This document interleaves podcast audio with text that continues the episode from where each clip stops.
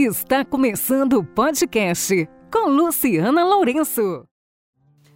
No inverno, a gente acaba comendo um pouquinho melhor. Às vezes, no friozinho, um chocolate quente, ai, é uma delícia.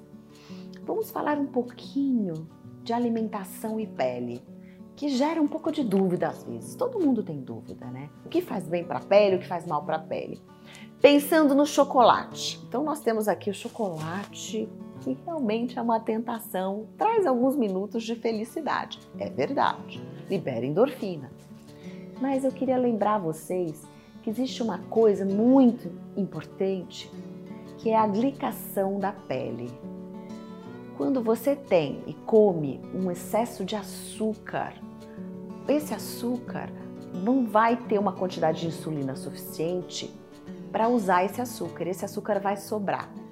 E o que sobrar vai se ligar às proteínas. E na pele, a grande proteína é a proteína do colágeno. Então, esse açúcar vai ligar essa proteína, vai destruir esse colágeno. Então, o açúcar faz destruição do colágeno. Então, o açúcar causa flacidez e rugas.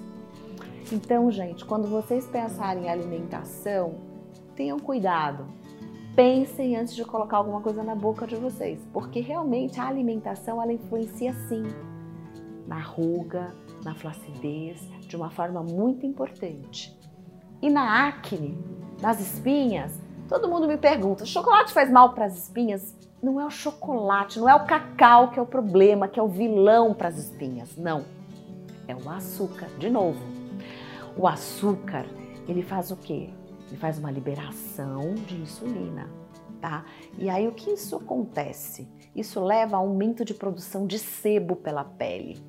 E aí leva a acne. Então os alimentos com muito açúcar não são bons para acne. Isso é importante você saber. O leite também não é muito bom para acne.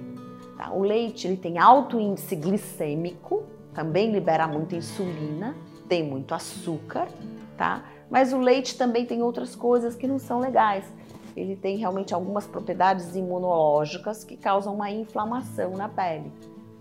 O leite também, quando ele vai sendo manipulado, quando você tem a fabricação do leite, você tem também alguns compostos que são adicionados ao leite, como iodo, que também não fazem bem à saúde ou à pele. Então, o leite e o açúcar a lactose e o açúcar não fazem bem para as espinhas. Então, são algumas dicas que eu queria passar para vocês sobre alimentação e que influenciam na sua pele. Se alimente bem, beba bastante água, se informe e fale com seu dermatologista. Com certeza ele conhece bem a sua pele e conhece bem como te ajudar. Termina agora nosso podcast. Acompanhe meu Instagram arroba Luciana Lourenco Dermato. Esse podcast foi gravado por Ética Marketing Médico.